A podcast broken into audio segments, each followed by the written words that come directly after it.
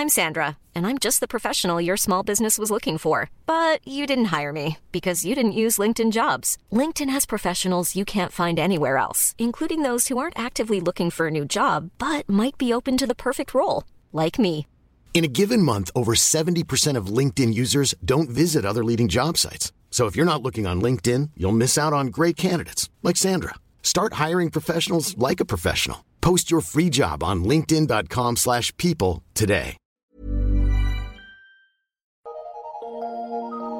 Eu sou Mário Persona e essas são as respostas que eu dei aos que me perguntaram sobre a Bíblia. Você escreveu perguntando se Deus ainda falaria conosco nos dias de hoje. Certamente Deus fala conosco nos dias de hoje, mas nem sempre ele faz isso da mesma maneira. Quando o assunto é revelação de Deus, a revelação de Deus que foi dada ao homem, então não tem mais nada para ele falar para nós hoje, que já falou tudo o que tinha que ser revelado na sua palavra. O apóstolo Paulo, por assim dizer, fechou o cânon sagrado ao trazer o último assunto que faltava, o corpo de Cristo. Embora cronologicamente ele não tenha sido o último apóstolo a escrever, porque outros, como João, em Apocalipse, João escreveu depois dele, uh, esses outros não acrescentaram novos assuntos, mas eles trouxeram detalhes daquilo que Deus já havia revelado como a volta de Cristo, por exemplo. Colossenses 1, 24 a 26. Pelo seu corpo, que é a igreja, Paulo está escrevendo, da qual eu sou feito ministro, segundo a dispensação de Deus que me foi concedida para convosco, para cumprir, cumprir ou completar a palavra de Deus, o mistério que esteve oculto desde todos os séculos e em todas as gerações e que agora foi manifesto aos seus santos.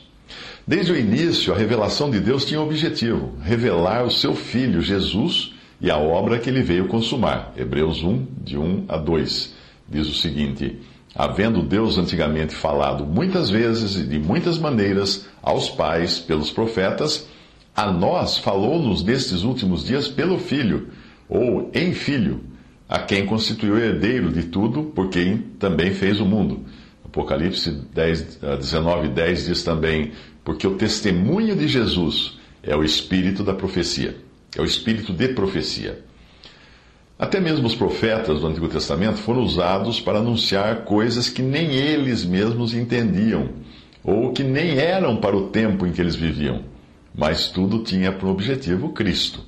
1 Pedro 1, de 10 a 12, da qual salvação inquiriram os profetas, né? E trataram diligentemente os profetas que profetizaram da graça que vos foi dada, indagando que tempo ou que ocasião de tempo o Espírito de Cristo que estava neles indicava, anteriormente testificando os sofrimentos que a Cristo haviam de vir e a glória que lhes havia de seguir, aos quais foi revelado que não para si mesmos, mas para nós, eles ministravam estas coisas que agora vos foram anunciadas por aqueles que, pelo Espírito Santo enviado do céu, vos pregaram o Evangelho para as quais coisas os anjos desejam bem atentar. E em Daniel 12, versículo 9, nós encontramos esta passagem, e ele disse: Vai, Daniel, porque essas palavras estão fechadas e seladas até o tempo do fim. Algumas vezes a Bíblia declara que Deus falou em som audível, embora o entendimento fosse dado apenas para aqueles que eram de Deus, como aconteceu aqui nesta passagem de João capítulo 12, versículos 28 a 29. Pai, glorifica o teu nome. Então veio uma voz do céu que dizia: Já o tenho glorificado, e outra vez o glorificarei. Ora, a multidão que ali estava e que a ouvira dizia que havia sido um trovão. Outros diziam: Um anjo lhe falou.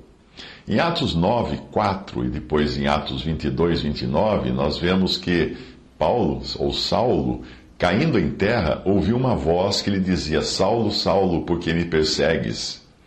E, mais adiante, os homens que iam com ele pararam espantados, ouvindo a voz, mas não vendo ninguém. E os que estavam comigo viram em verdade a luz e se atemorizaram muito, mas não ouviram ou não discerniram a voz daquele que falava comigo. Em, em outras ocasiões, não dá para afirmar que tenha sido uma voz audível ou que tenha sido uma impressão, ou um pensamento, ou uma sensação, mas Deus falou muitas vezes e continua falando de diversas maneiras ao seu povo hoje, principalmente pela sua palavra, a Bíblia. Deus pode nos trazer à mente uma passagem ou usar outra pessoa para fazer isso, seja diretamente, seja pela leitura da palavra ou pelo ouvir algum irmão ministrando a palavra de Deus. Sempre que a palavra de Deus chega até nós, ela não volta vazia, mas ela cumpre os propósitos de Deus. Infelizmente, às vezes, esse propósito de Deus é o de mostrar que nós não estamos atentos à sua voz. E aí acabamos perdendo muito com isso. Se alguém achar que a Bíblia é uma comunicação limitada e que hoje nós precisaríamos receber algo de novo, uma trovoada vinda do céu, uma voz clara e audível, quem acha isso é porque ainda não conhece o poder da palavra de Deus que tem em mãos. Veja esta passagem de 2 Pedro 1, de 3 a 4. Visto como o seu divino poder nos deu tudo o que diz respeito à vida e piedade, pelo conhecimento daquele que nos chamou pela sua glória e virtude, pelas quais ele nos tem dado grandíssimas e preciosas promessas, para que por elas fiqueis participantes da natureza divina, havendo escapado da corrupção que pela concupiscência há no mundo. O que isso quer dizer? Quer dizer que não nos falta coisa alguma. Ele nos deu tudo o que diz respeito à vida e piedade. O dia que você achar que já conhece tudo o que, o que concerne, o que diz respeito à vida e piedade, e está ciente dessas grandíssimas e preciosas promessas por meio das quais nós podemos viver ou ser participantes da, da natureza divina, o dia que você achar que então já está tudo, sabendo tudo isso, então talvez precise de alguma revelação fresquinha vinda dos céus. Mas eu não acredito que seja este o seu caso e nem o meu. Nós vamos terminar nossa vida aqui na Terra sem termos absorvido 1% do que Deus já revelou em Sua palavra, essa mesma que nós temos em mãos. Quem fica correndo atrás de novas profecias, sonhos, revelações, é porque ainda não aprendeu a se contentar com a plenitude que existe em Cristo Jesus e com a perfeição da Sua palavra que nós temos em mãos. O objetivo do que Deus nos fala em Sua palavra é nos fazer pensar como Ele pensa e agir neste mundo como Jesus agiria se ainda estivesse andando aqui. Deus usa os dons de ministério da palavra para nos trazer da Sua palavra, e com três objetivos principais: o seguinte, edificação, para crescermos à estatura de Cristo, exortação, para quando andarmos errados e precisarmos de correção, e consolação, para nos alegrar enquanto nós andamos nesse deserto que é o mundo. Em 1, 14, em 1 Coríntios 14, versículo 3, diz assim: O que profetiza fala aos homens, para edificação, exortação e consolação. E 2 Timóteo 3, 16 a 17, diz que toda a Escritura é divinamente inspirada e proveitosa para ensinar, para redarguir, para corrigir, para instruir em justiça, para que o homem de Deus seja perfeito e perfeitamente instruído para toda boa obra. Portanto, Deus ainda fala, mas em tempos de ruína como esses em que nós vivemos, nós devemos entender que Ele não faz isso com a frequência que fazia em outras épocas, como no início da igreja, por exemplo. Nós vivemos um tempo parecido com o de juízes, quando cada um fazia o que bem entendia por não terem uma direção. Juízes 17, 6 diz assim: Naqueles dias não havia rei em Israel, cada um fazia o que parecia bem aos seus olhos. O livro de 1 Samuel também mostra um estado de coisas parecido com o da cristandade hoje. Aqueles que deveriam estar ministrando por Deus em favor do povo estavam engordando e roubando para si mesmos aquilo que o povo ofertava a Deus. Eram sacerdotes que nem sequer conheciam o Senhor. Basta você ler o capítulo 2 de 1 Samuel para ver algo muito semelhante ao que fazem os pregadores, que muitos, né, nem todos, mas muitos pregadores da cristandade de hoje que só sabem pedir dinheiro. Em 1 Samuel 2,12 diz: Eram, porém, os filhos de Eli, filhos de Belial, não conheciam ao Senhor.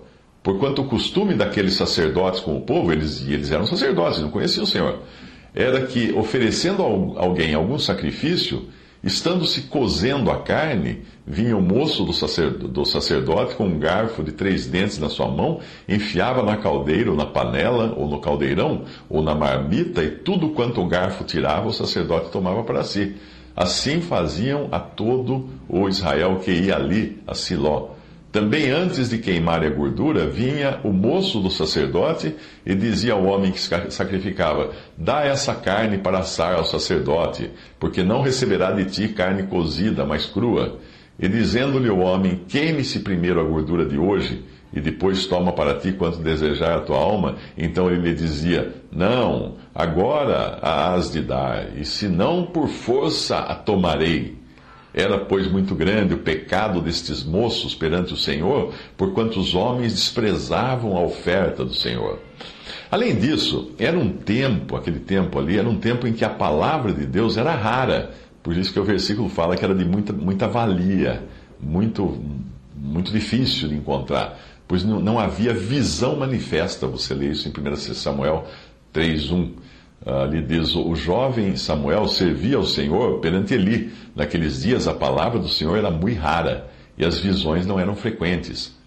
Talvez você discorde, dizendo que tem um montão de igrejas por aí, onde todos os dias as pessoas têm visões e recebem revelações. Será mesmo? Uma vez um irmão contou que alguém na, abre aspas, igreja, fecha aspas, onde estava, chegou atrasado ao culto porque o pneu do carro furou e não conseguiu trocar o pneu porque quebrou o macaco. Quando ele chegou na tal da igreja, ele disse rapidamente para a pastora lá, tinha uma pastora, que ele se atrasou porque o seu macaco estava com problema. Mais tarde, a mulher no púlpito disse que estava recebendo uma revelação de Deus para aquele irmão e disparou: Irmão, não te desesperes, porque o Espírito diz que o teu macaco já foi curado.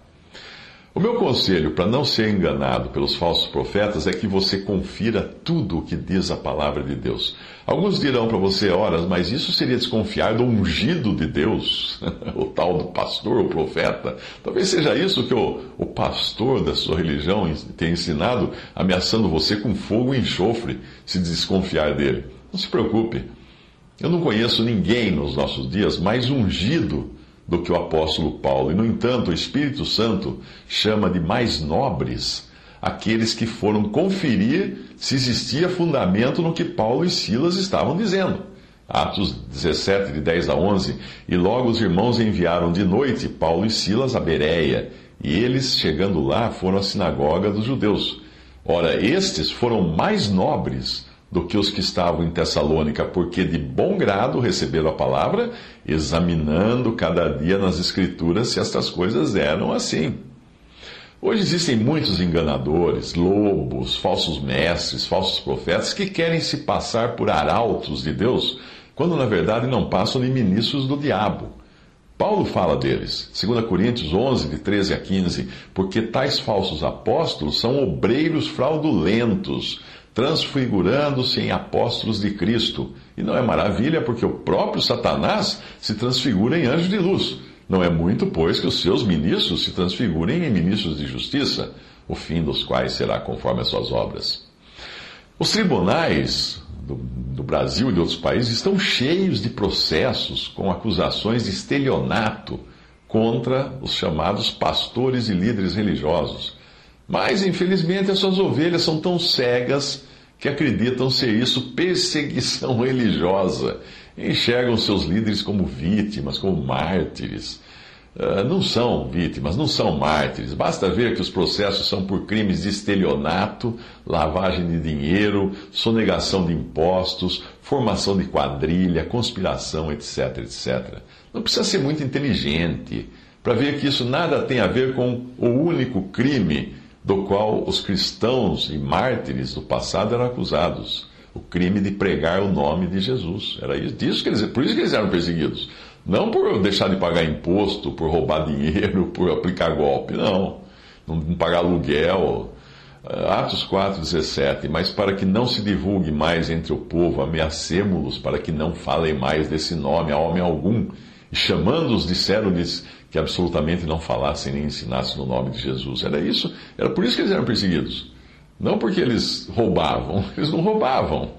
1 Pedro 4, 14 a 16: Se pelo nome de Cristo sois vituperados, bem-aventurados sois, porque sobre vós repousa o Espírito da glória de Deus. Quanto a eles, é ele sim blasfemado.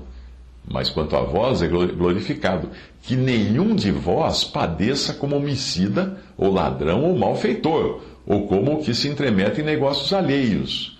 Mas, se padece como cristão, não se envergonhe, antes glorifique a Deus nesta parte. Quem não sabe distinguir entre ser perseguido por pregar o nome de Jesus e ser processado por arrancar dinheiro dos incautos, nem deveria sair de casa desacompanhado. Não são poucos os que hoje vivem, hoje vivem na miséria porque doaram absolutamente tudo: dinheiro, eletrodomésticos, casa, carro, etc., para algum líder religioso. Você deve conhecer algum assim. Voltando agora à questão de Deus falar conosco, o melhor mesmo é conhecer bem a palavra de Deus para evitar ser enganado. Eu, particularmente, não gosto quando alguém vem a mim dizendo que Deus lhe disse para me dizer tal e tal coisa. Isso é manipulação. Qualquer pessoa que vem a mim dizendo que o que vai falar é uma mensagem recebida diretamente de Deus, está me obrigando a não julgar o que ele vai dizer, a engolir, a engolir a mensagem do jeito que está. Porém, a palavra de Deus é muito clara. Eu devo julgar sim, não importa quem fale. 1 Coríntios 14, 29. Falem dois ou três profetas e os outros julguem. João 7, 24. Não julgueis segundo a aparência, mas julgai, sim, segundo a reta justiça.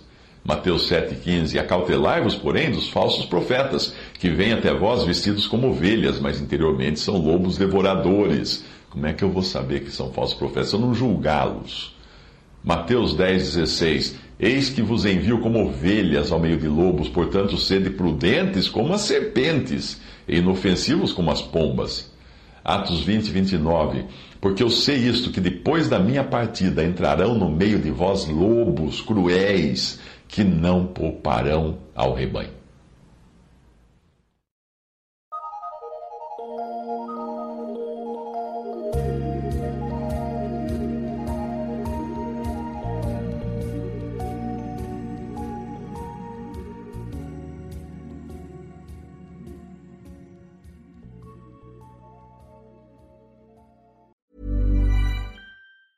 Planning for your next trip?